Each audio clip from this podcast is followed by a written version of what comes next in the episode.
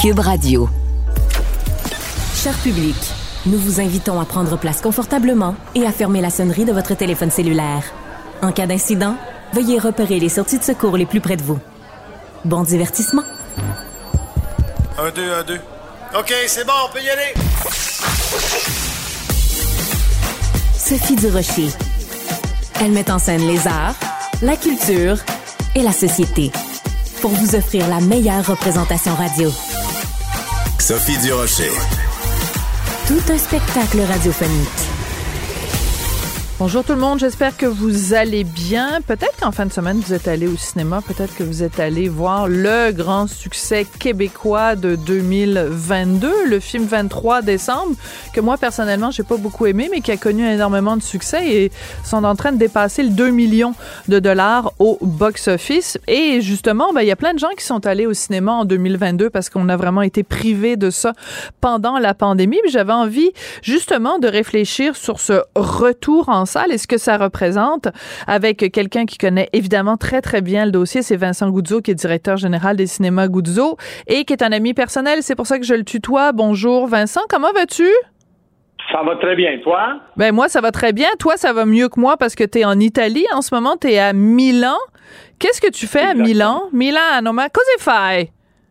Je suis à Milan parce que la compagnie Gucci est en train de faire son défilé de mode le 13 janvier. On m'a invité en tant que célébrité nord-américaine euh, parce que de Dragon's Den et donc euh, puisque le 13 janvier c'est la fête de mon quatrième fils. Donc pour ceux qui pensaient que j'avais une petite famille, imaginez-vous, j'ai j'ai cinq enfants. mon quatrième fils fait 14 ans. Et donc, ils l'ont inclus dans le défilé, ils l'ont inclus euh, un petit peu comme, euh, on va dire, ils vont faire de lui une mini vedette. Wow! Bon, ben écoute, on est en train de découvrir toutes sortes d'aspects de ta personnalité qu'on ne connaissait pas. Quoique, chaque fois qu'on te voit à la télé, tu es toujours tiré à quatre épingles. Donc, euh, euh, à Milan pour le défilé de mode de la compagnie Gucci. Écoute, parlons de cinéma un petit peu, Vincent. Euh, bon, on se doute évidemment que pendant la pandémie, ça a été extrêmement difficile. Quand on regarde les chiffres de fréquentation pour 2022, ça s'est amélioré, mais on n'est pas revenu quand même euh, aux parts de fréquentation qu'il y avait avant la pandémie, mais il y a un chiffre qui me, qui me dérange beaucoup et c'est de ça que je veux te parler. La part de marché des films produits ici au Québec a fondu de 5 C'était avant de 12% 12 des films que les Québécois allaient voir étaient des films québécois et maintenant c'est 7% C'est une catastrophe, Vincent. Tu sais que normalement, je t'aurais suivi, je t'aurais suivi dans cette tandem-là. Ouais. Mais moi, je vois un voie d'optimisme et je vais vous dire hein? pourquoi. pourquoi? OK, explique. Oui, je vais te dire pourquoi. Parce que faut comprendre que les distributeurs et les réalisateurs québécois ont vraiment aidé les exploitants de salles au Québec en sortant des films québécois à des moments qui n'étaient pas nécessairement garantie que l'achalandage allait être à 100% ou allait être pleinement de retour. Mais nous, on avait besoin de films. D'accord. On devait commencer à créer l'habitude. Donc, tout ça dit, si un film comme Fast and the Furious a déçu avec sa sortie en salle, imagine quand tu sors un film québécois durant la même période qui comment qui pourrait surproduire. Donc, dans ma tête à moi, il y a beaucoup de films québécois qui ont sous-performé, pas parce qu'il y a d'une manque de publicité, pas parce qu'il y a d'un manque de, qualité, mais que on les a sortis au moment où le retour en salle n'était pas encore à 100% mais il fallait quand même avoir des films sur les écrans. Donc, c'est ça que moi je pense qui est arrivé. Et nonobstant que le 2022, si on le prend du 1er euh, janvier au 31, pas la meilleure année de toutes, mais il y a eu Top Gun qui a fait un gros, gros, gros chiffre pour un film qui est sorti. Maverick. Ouais. Dans le milieu de ça, exactement. Et le mois de novembre, chez nous, on était à la hausse de 9% OK. Et sur, sur des chiffres de pré-pandémie. Et le mois de décembre, on était à la hausse de 8% Même s'il y a eu un, ou deux flops dans ça, comme Babylone, puis euh, le film de Whitney Houston, là, en disant que tout le monde s'attendait plus. C'est donc, qu'est-ce qu'il faut se rappeler, c'est que ça arrive au film québécois, ça arrive au film américain. D'accord. Des fois, ça passe pas. Je comprends. Donc, la mise en perspective, quand on remet ça en perspective par rapport au film américain, on peut comprendre en effet que la performance soit euh, plus mitigée, mais il reste que en 2022, quand même, les, les, les salles de cinéma ont retrouvé un certain souffle. Est-ce que tu penses quand même, Vincent, qu'il y a des gens qui, euh, pendant la pandémie, puisque les cinémas ont été fermés, on a découvert beaucoup plus euh, des, des séries, mettons, sur Netflix, sur Club Illico, peu importe, sur ici tout TV. Les gens se sont peut-être plus penchés euh, du côté, par exemple, du cinéma maison. Est-ce que tu penses que 2023, ça va être une bonne ou une mauvaise année? Moi, je pense que 2023 va être une grande année. Oui? Parce que la vérité, oui, je pense que la pandémie nous a aidé à découvrir certaines choses et tu vas trouver ça comique.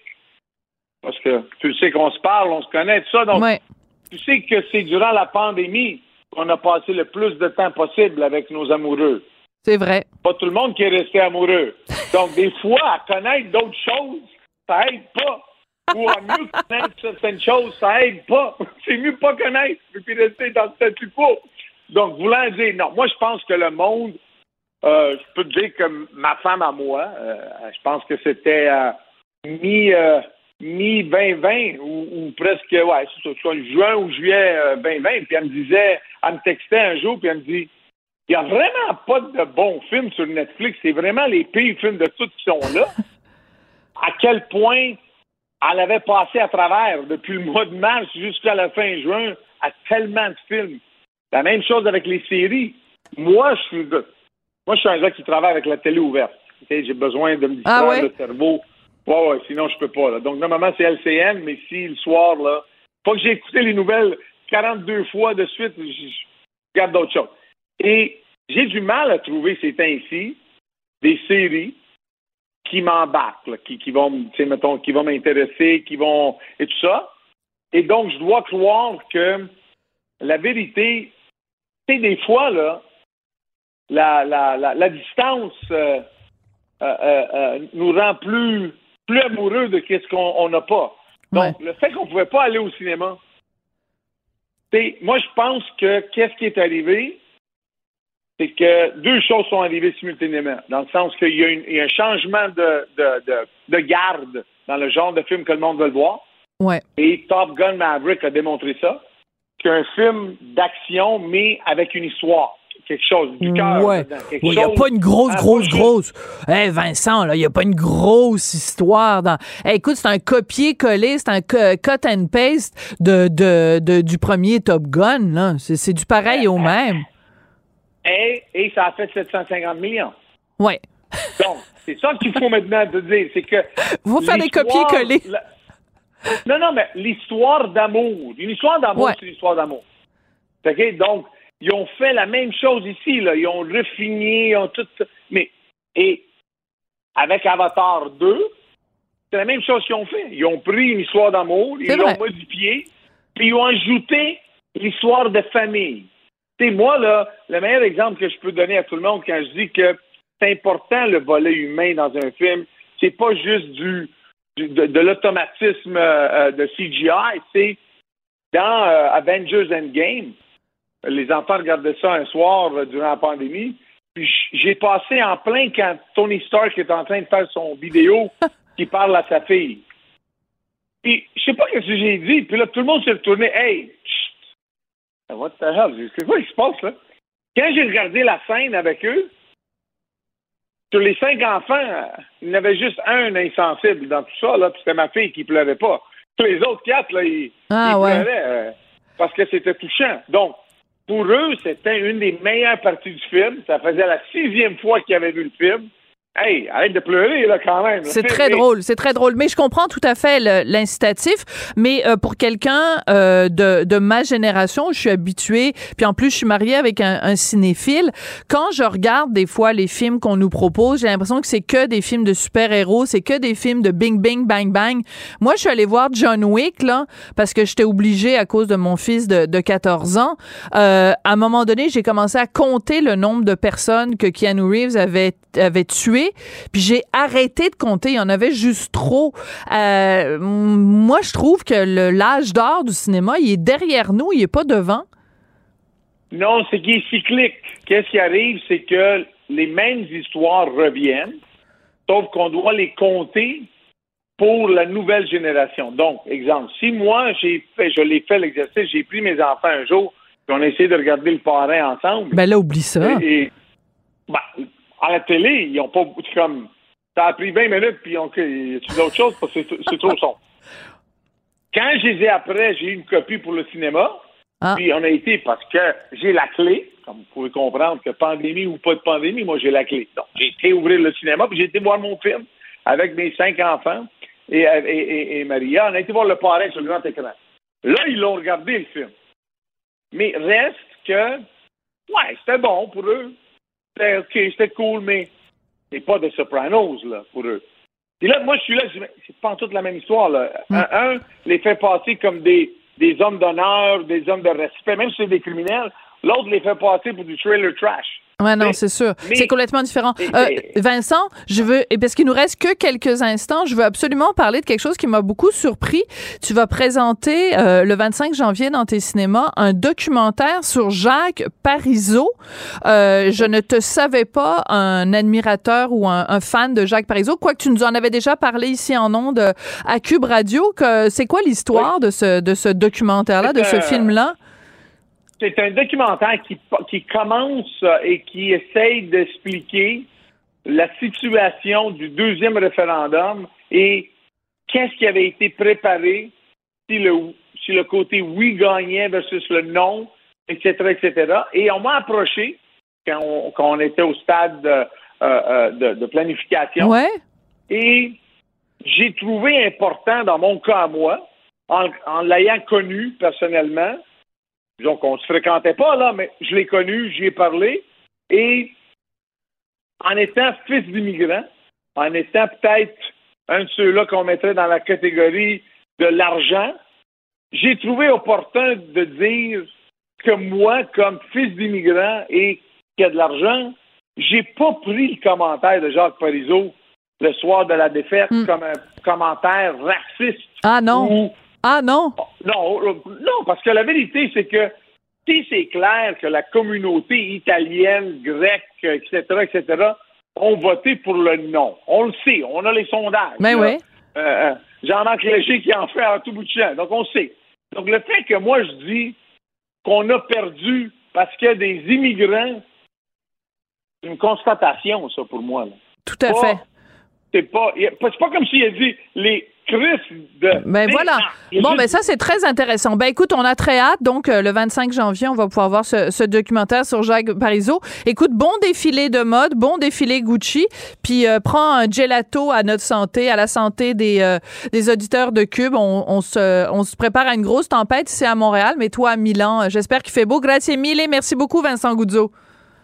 Arrivederci. Arrivederci. Vincent Guzzo, directeur général des cinémas Guzzo. Sophie Durocher. Un savoureux mélange artistique de culture et d'information. Alors hier soir, c'était la cérémonie des Golden Globes. Je vous le rappelle si vous ne le savez pas, c'est la cérémonie qu'on appelle vraiment la cérémonie pré-Oscar parce que très souvent les prix qui sont remis aux Golden Globes nous donnent un avant-goût à peu près de ce qui va se passer, de ce à quoi va ressembler le palmarès des Oscars et c'est une remise de prix qui est organisée par euh, la euh, Hollywood Foreign Press Association, donc euh, l'association des journalistes étrangers d'Hollywood. On va parler de tout ça avec Patrick Delisle-Crevier qui est journaliste culturel au 7 jours. Bonjour Patrick. Bonjour Sophie, ça va bien? Ben moi, ça va très bien. Écoute, euh, ça a commencé fort quand même. Euh, l'animateur de euh, la soirée a commencé son animation en disant ceci. I am your host, Gerard Carmichael. Sure. Sure, sure, sure. And I'll tell you why I'm here. I'm here because I'm black il a commencé en disant, je vais vous dire pourquoi je suis là. Je suis là parce que je suis noir. Écoute, moi, j'adore ça, là. Je veux dire, le gars, il dit clairement, les choses, c'est parce qu'on a reproché au Golden Globe le manque de diversité. Au moins, ça commençait de la bonne façon, là. Ah, effectivement, j'ai adoré l'animation de Gerard Carmichael. Euh, C'était une soirée festive, sans heurte, avec une belle diversité, autant au niveau des gagnants que des présentateurs. Et aussi, euh, ce qui était drôle, c'est que le ton était à la fête, mais en même temps, on sentait qu'il fallait pas faire trop de bruit parce que les voisins qui s'étaient couchés de bonheur puis qui attendaient juste d'appeler la police. Donc, c'était assez sympathique. J'ai adoré. Puis aussi, euh, euh, Carmichael euh, a eu un humour par, parfois c'était assez neutre et tout dans son animation, mais il est arrivé quand même avec quelques petites pointes qui m'ont fait un peu comme quand il a fait un clin d'œil à Will Smith. OK, vas-y, explique. ça, ouais. Adorable. Et quand il a parlé de Whitney Houston, j'étais comme, mon Dieu, a-tu vraiment dit ça? Oui, mais raconte-nous ce qu'il a euh, dit. Raconte-nous ce qu'il a dit pour ceux qui ne l'ont pas entendu. À vrai dire, il a, il a parlé, euh, il a dit, en, en- en- en revenant de la pause, il a dit on remet le Rock Hudson Award for the greatest portrayal of masculinity on television à Will Smith. Moi, j'aurais mis toxic masculinity. Ben bon, lui, il a dit, et ça, j'ai trouvé ça très drôle. Puis un peu plus tard, dans, dans son animation, il est revenu, puis il a dit, euh, on voulait vous dire qu'on était en direct du Beverly Hills Hotel, l'hôtel qui a tué Whitney Houston. Comme, aïe, aïe. Fait que quand même, il y a eu quand même quelques petites pointes, euh, euh, mais c'est une, c'est une animation euh, chic, de bon goût, rafraîchissante aussi. En même temps, on était loin du vinaigre dont tu, Oui. que tu aimes tant avec les Ricky Gervais de ce monde. Mais j'ai trouvé que c'était une, une animation qui était un, peu, un peu plus classique, un peu moins décapante, mais il s'est quand même permis quelques, quelques petites pointes. Et Will Smith a eu droit à un deuxième euh, petit euh, coup de pied au cul par nul autre que Eddie Murphy. Quand ils ont remis le prix Cecil B. Euh, DeMille à Eddie Murphy pour l'ensemble de sa carrière, on voyait Eddie Murphy, puis bon, il y avait Jimmy Lee Curtis et tout qui, qui, qui faisait un témoignage, puis Jimmy Curtis était, semblait être un peu de glace. On, on semblait même, on voyait même qu'il souriait pas. Ouais. Bon, on est-tu en voie d'un autre malaise? Et finalement, il a commencé, euh, il est monté sur scène, il a commencé son, son allocution et tout. Puis là, il a, il a un peu, euh, il a un peu dit, euh, il s'adressait aux jeunes espoirs en disant, la recette du succès à Hollywood, c'est de payer vos impôts, occupez-vous de vos affaires et surtout, gardez, gardez le nom de la femme de Will Smith hors de votre putain de bouche. Bon, c'est une traduction, euh, traduction libre. Oh, mais quand on va même, le dire. Il a dit assez, out of your fucking mouth. On va le dire parce que. out là- of your fucking mouth. Ben oui, ben oui, ben oui. Sinon, c'est un, un gars-là qui a récompensé au niveau du cinéma The, Fable, The Fableman and The Benches of Inisherin, euh, qui ont respectivement gagné les Golden Globes du meilleur drame et de la meilleure comédie. Oui, mais attends, juste deux secondes. Patrick, juste deux secondes, parce que je veux qu'on reste sur la Ouais. blague de Eddie Murphy.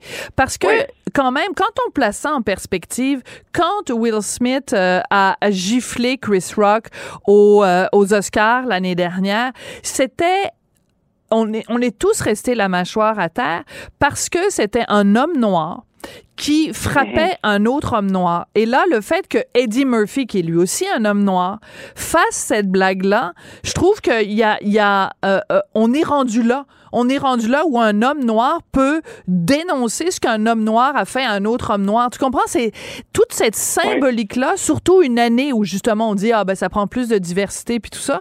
Je trouve qu'il y a quand même, ça, ça, pre- ça prenait des couilles de la part d'Eddie Murphy de faire ça. Ah oui, exactement. Puis deux fois plutôt qu'une, parce que l'animateur le fait aussi. Voilà. Et c'est deux hommes noirs et tout. euh, donc, euh, chapeau, ils ont- ils l'ont fait. Puis, euh, bon, on peut pas, euh, on peut pas euh, faire un autre gala et tout sans revenir sur Will Smith. C'est quand même le premier gala récompensé du cinéma depuis vrai. les fameux Oscars. Donc, c'était, c'était de mise de le faire et ça a été bien fait. Euh, la foule a bien réagi. Ça a été fait de bon goût aussi en même temps. Fait que c'est, c'est, c'est, c'est correct. Voilà. Alors, donc, on revient au, au gagnant, tu l'as mentionné, Fableman, qui, moi, est un, le film de Steven P- Spielberg où il raconte, euh, bon, c'est semi-autobiographique, où il raconte un, un- la vie d'un jeune homme qui se découvre une passion pour le cinéma. Moi, honnêtement, Patrick, là, c'est un de mes plus beaux films, c'est mon plus beau film de 2022 et c'est un de Ah, mes plus beaux films à vie. C'est une déclaration d'amour au cinéma et je pense que je serais allée manifester devant le Hollywood Foreign Press si le prix avait, s'il avait pas gagné de prix pour le meilleur film. Exactement, puis meilleur réalisateur pour Steven Spielberg. Donc, c'est Ouais. une, bonne nouvelle. Bon, euh, si tu veux que je continue, est-ce que tu veux que je poursuive avec des prix Oui, ou, euh, oui, oui, vas-y, vas-y, puis on va les commenter au fur et à mesure. Non, le prix du meilleur acteur dans un film dramatique a été attribué à Austin Butler pour son portrait d'Elvis. Moi, j'ai pas tant aimé ce film-là. Ah! J'ai pas tant aimé non plus la proposition de Austin Butler. Non, j'ai pas. euh, Ah, ah, explique-moi, euh, qu'est-ce que t'as pas aimé? Parce que moi, j'ai capoté. Premièrement, Austin Butler, il ressemble comme deux gouttes d'eau à Elvis, juste un petit peu plus maigrichon. Ils lui ont mis comme des, des Ouais. petites bajoux. Euh, je trouvais que c'était plein de subtilité, plein d'intelligence. Il bouge comme un dieu. Il se fait aller le pelvis comme Elvis de Pelvis. Euh, non, non, je l'ai trouvé excellent. Toi, ça t'a pas convaincu, toi? Ah, non, j'ai trouvé caricatural.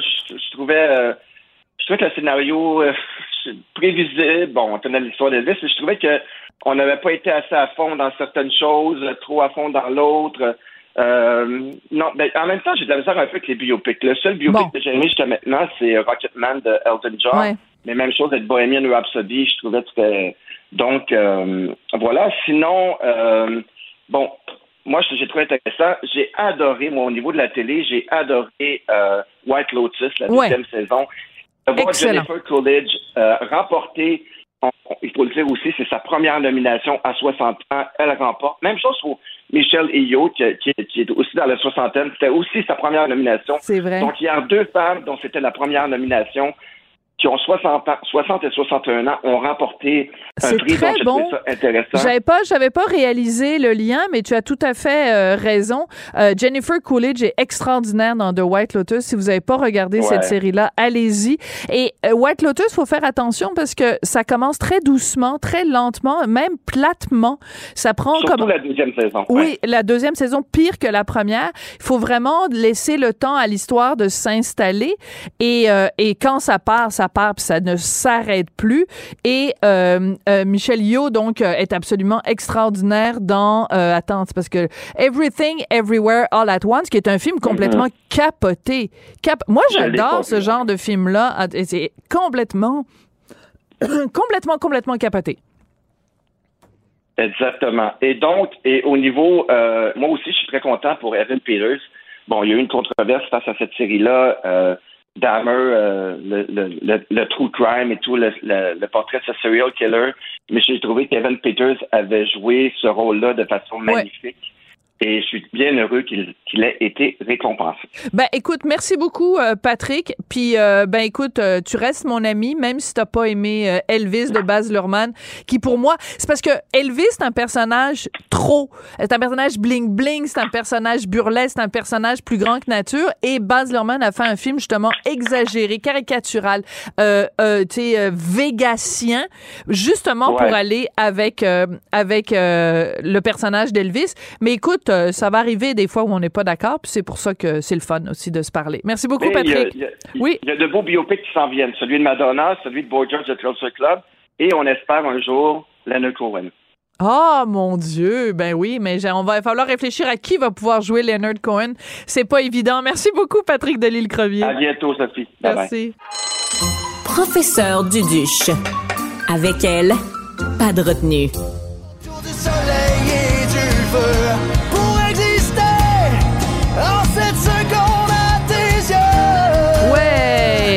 Chaque fois que je pense à Olivier Dion, je me rappelle bien sûr cette chanson pour exister, mais je me rappelle aussi une fois où on a partagé un très bon souper, lui et moi, avec Charlotte Cardin au bal de la Jonquille. Olivier Dion, chanteur et animateur, bonjour! Salut, bonjour. Comment ça va, Olivier? C'est une belle soirée. Ça va très bien. Et toi aussi? Oui, ça va très bien. Écoute, euh, beaucoup de gens ont appris avec énormément de bonheur que la télé-réalité L'île de l'amour, tu vas en être euh, l'animateur. On sait que l'émission va prendre l'affiche euh, au printemps, au mois d'avril.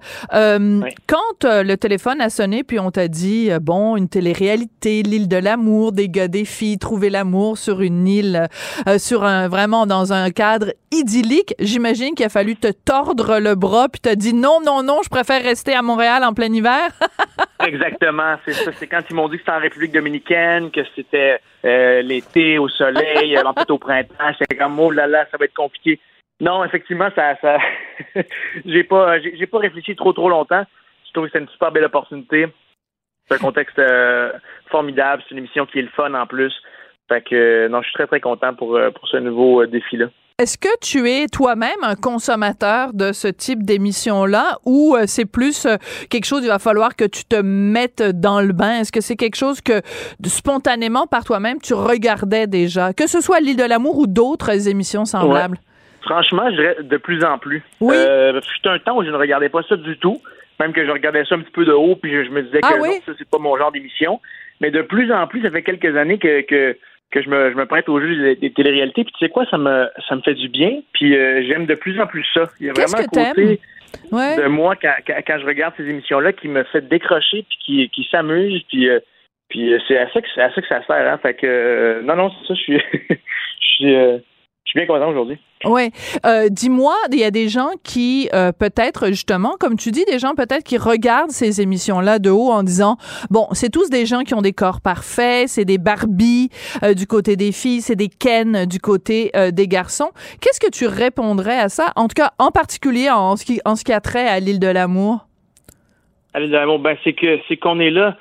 On est là. C'est une émission de, de, de divertissement. On est là pour s'amuser. On est là pour être pour être dans, dans, dans la légèreté. On est là pour accompagner des gens qui vont vivre quand même des vraies émotions, qui s'en vont qui s'en vont s'amuser, peut-être découvrir l'amour, mais en tout cas qui s'en vont qui s'en vont triper dans un contexte assez euh, euh, assez euh, particulier, lé- léger, le fun. Donc euh, ben c'est ça. On, on, aime ou, ou on n'aime pas. Moi, je pense qu'il faut le, le prendre avec un grain de sel, puis il faut il faut euh, il faut s'amuser. Ouais, c'est un petit peu comme les gens qui reprochent, euh, qui, euh, qui regardent le, le gâteau au chocolat de haut en disant ouais, mais là c'est bourré de calories puis c'est du sucre puis c'est de ben oui, mais t'a- t'aimes le chocolat au, au gâteau au chocolat ou t'aimes pas ça, mais va pas Ben, reprocher ça, au ben- gâteau au gâteau au chocolat d'être un gâteau au chocolat là. tu Ben, comprends? ça, on mangera pas du gâteau au chocolat à tous les repas, mais Voilà. Une une fois de temps en temps, ça fait du bien, on aime ça. Alors, je disais tout à l'heure que, bon, évidemment, c'est, parce que c'est aussi, c'est du bonbon pour les yeux, c'est du gâteau au chocolat pour les yeux de regarder ces émissions-là, parce que, bon, les, les, prétendants, les participants ont des corps euh, parfaits. Toi, on, le sait, t'es un très, très bel homme, Olivier. Est-ce que tu penses que ça t'a nuit ou ça t'a aidé dans ta carrière d'avoir un- une plastique euh, comme, comme la tienne, d'avoir un physique comme le tien? Est-ce que tu penses qu'il y a des gens qui peut-être t'ont moins pris au sérieux parce que ben, t'es, t'es, t'es, t'es- t'es un bel homme? Je dis ça. euh, Hmm. Moi, j'aime mon mari, puis je le trouve magnifique. Ça m'empêche pas non plus de, de reconnaître euh, la, la beauté quand je la Euh, vois, là. Mais cla- clairement, ça, honnêtement, ça a toujours fait partie de mes soucis. C'est quelque Ah chose oui? qui, qui revient.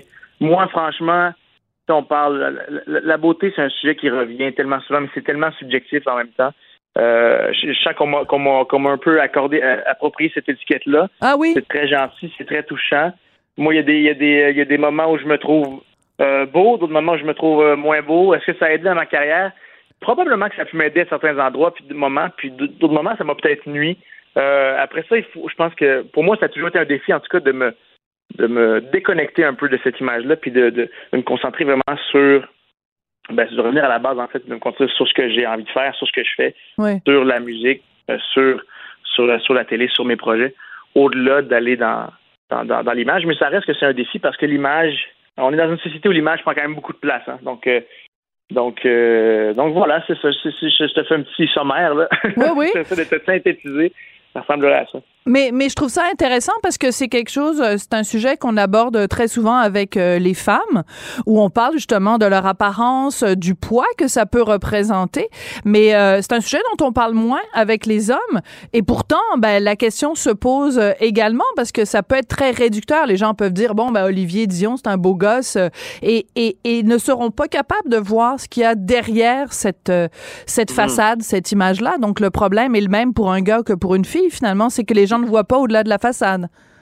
Ben oui, mais, mais on, on me l'a déjà dit. En, en, en vérité, on me l'a déjà dit. Je me souviens, ça faisait euh, quelques mois que j'étais sorti de Star Academy, puis il y a quelqu'un qui m'avait pas- passé un commentaire parce que j'avais j'avais des projets qui s'en venaient, puis j'avais été choisi pour une comédie musicale, puis quelqu'un m'avait dit euh, c'est juste parce que parce que t'es beau, tu vois, t'es chanceux, vu que t'es beau, t'as Ah. t'as le rôle. Fait que c'est- sûr que ça vient te ta vision de te jouer dans la tête. Il y aura toujours des gens qui auront euh, qui auront des des, des, des, des mauvaises langues. Après après c'est voilà, c'est à chacun de, de de se protéger de ça co- co- comme on peut, mais effectivement, c'est un sujet qui est qui puis encore aujourd'hui en fait que, que duquel on pourrait parler pendant longtemps, puis Ouais. j'ai de la misère des fois à même même me positionner par rapport à ça.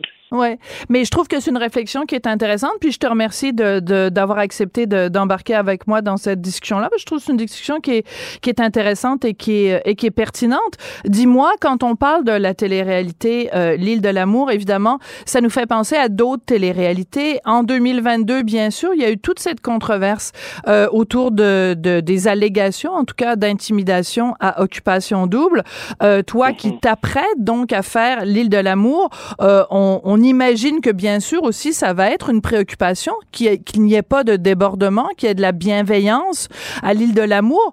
Toi, est-ce que c'est une crainte que tu as Est-ce que tu as, comment tu te situes par rapport à ces questions-là de parce que c'est quand même une compétition, euh, comment comment tu mhm. vois ça? C'est une compétition, mais on dirait que dans, l'île de l'amour, le format est un petit peu différent on est moins dans une sorte d'alliance, on est vraiment dans le rapport humain un à un. Donc, c'est vraiment euh, les gens vont trouver leur partenaire et vont choisir de continuer l'aventure avec un partenaire ou avec un autre.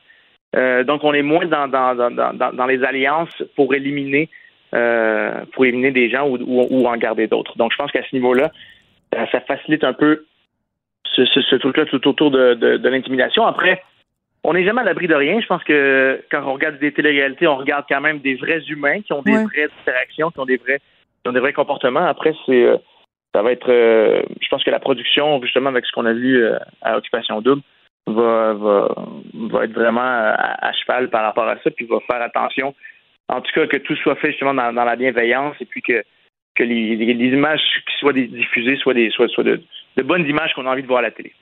Alors, on ne sait pas encore pour l'instant qui euh, sera la narratrice.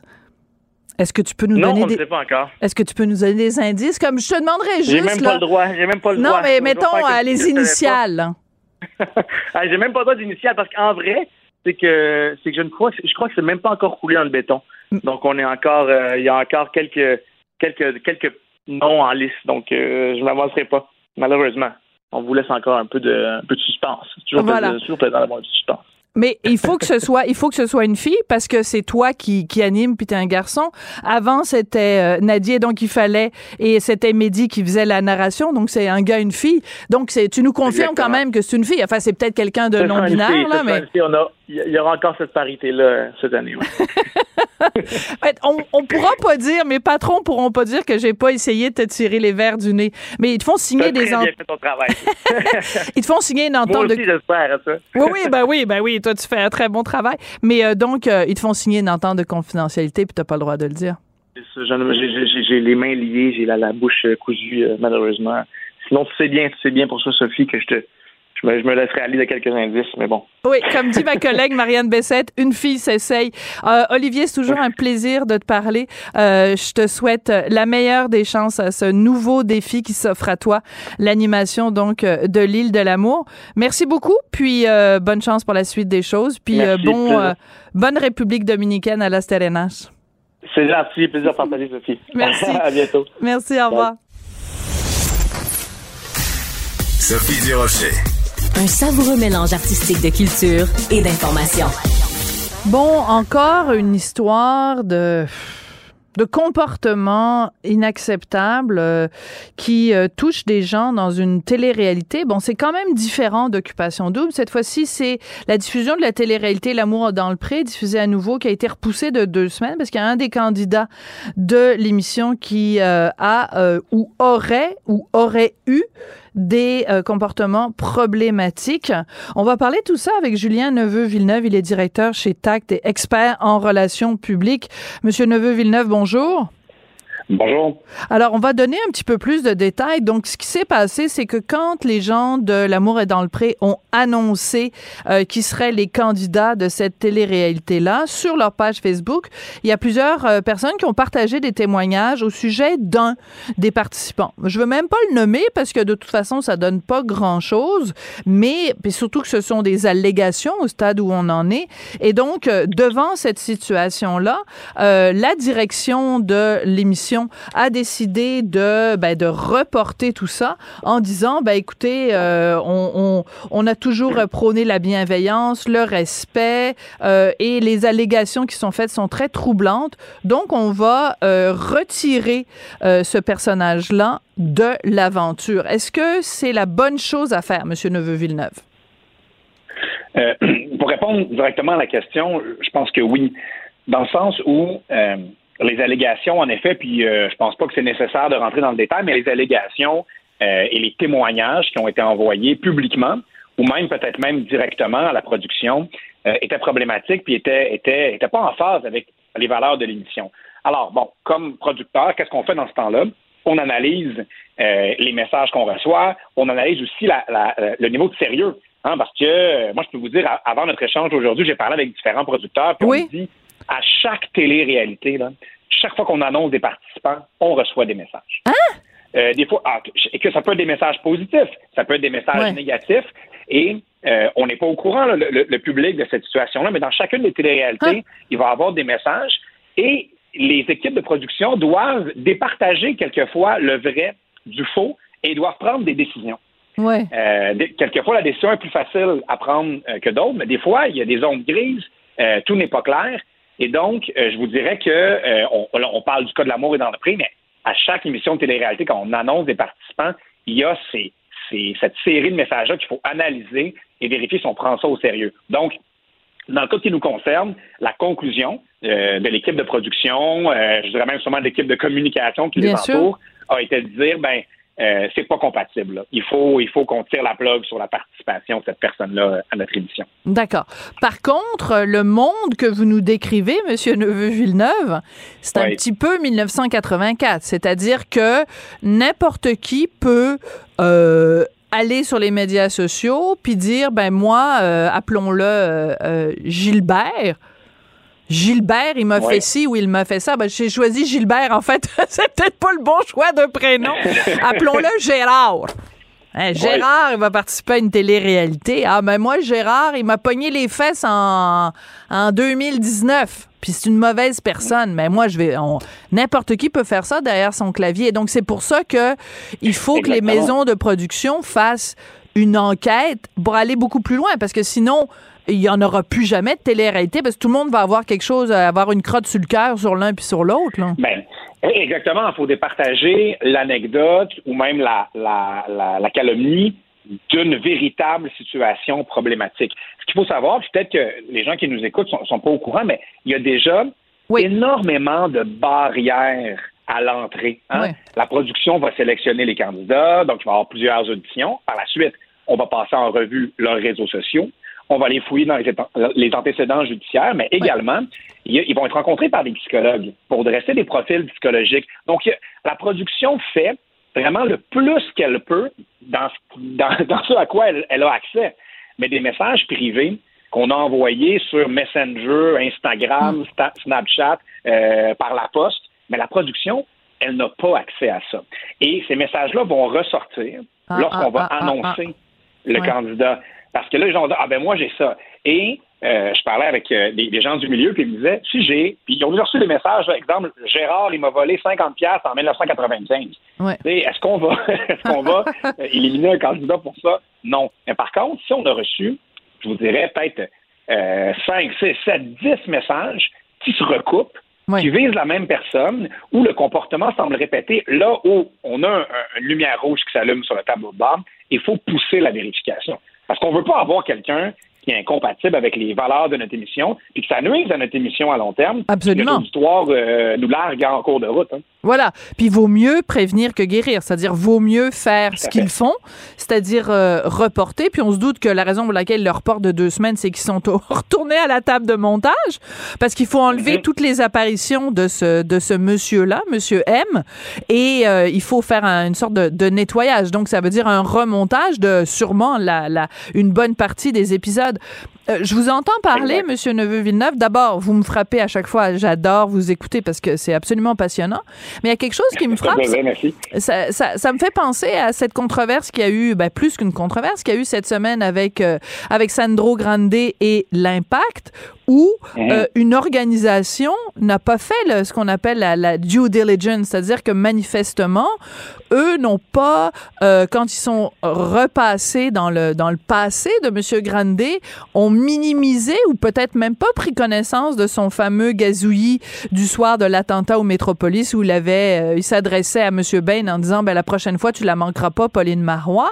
Euh, Quand on dit faire une enquête sur quelqu'un avant de l'engager, que ce soit pour une télé-réalité ou pour un poste euh, dans un domaine sportif, ben il faut que ce soit rigoureux, il faut que ce soit bien fait là. Tout à fait.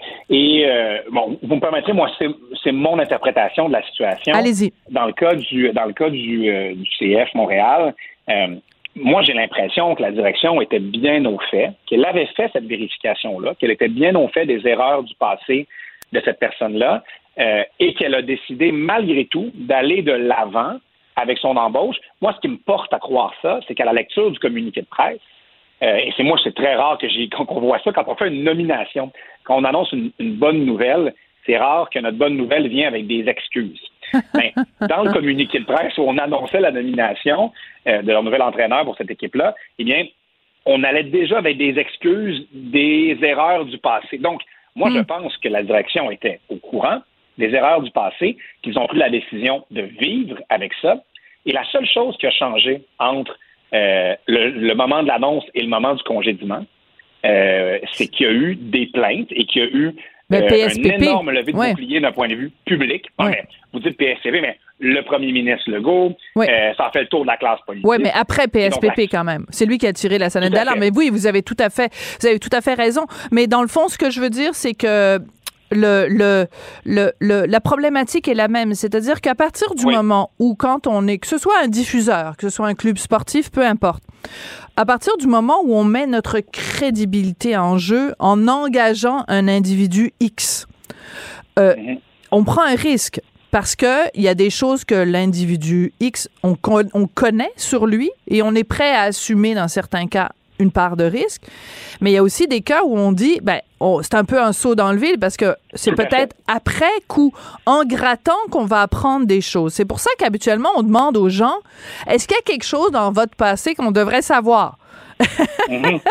Euh, en, politique, c'est commun, l'interrogatoire en politique, avant de se lancer, là. Euh, c'est pratique commune. Voilà. Donc, mais en fait, je voudrais juste élargir un petit peu avec vous. Est-ce que ça veut dire que dans les téléréalités, à après ce qui est arrivé à Occupation Double, avec ce qui arrive maintenant à L'amour et dans le pré, est-ce que toutes les maisons de production vont être beaucoup plus frileuses et vont, je sais pas, m'engager des détectives privés pour faire des enquêtes sur les gens avant de les mettre en onde? Je, qu'elles vont être plus frileuses? Euh, oui, et même, je vous dirais, je pense qu'elles le sont déjà. Euh, les, commanditaires également. Parce que, on l'a remarqué avec la, saga d'occupation double notamment, mais le public, lorsqu'il n'aime pas le comportement d'un participant, il va utiliser les médias sociaux pour aller euh, frapper les commanditaires, pour aller faire bouger les commanditaires. Donc, tout le monde est plus frileux. Et qu'est-ce que ça veut dire, ça, comme du côté des maisons de production? C'est qu'ils vont devoir faire un travail, je vous dis que le travail ne sera pas facile, euh, pour se dire où est-ce qu'on met la ligne, nous, d'un mm. comportement qui est acceptable et qui ne l'est pas. Parce que ce qui était acceptable il y a 20 ans, ne l'est plus aujourd'hui. Et même, et même ce qui était acceptable, oui, c'est ça.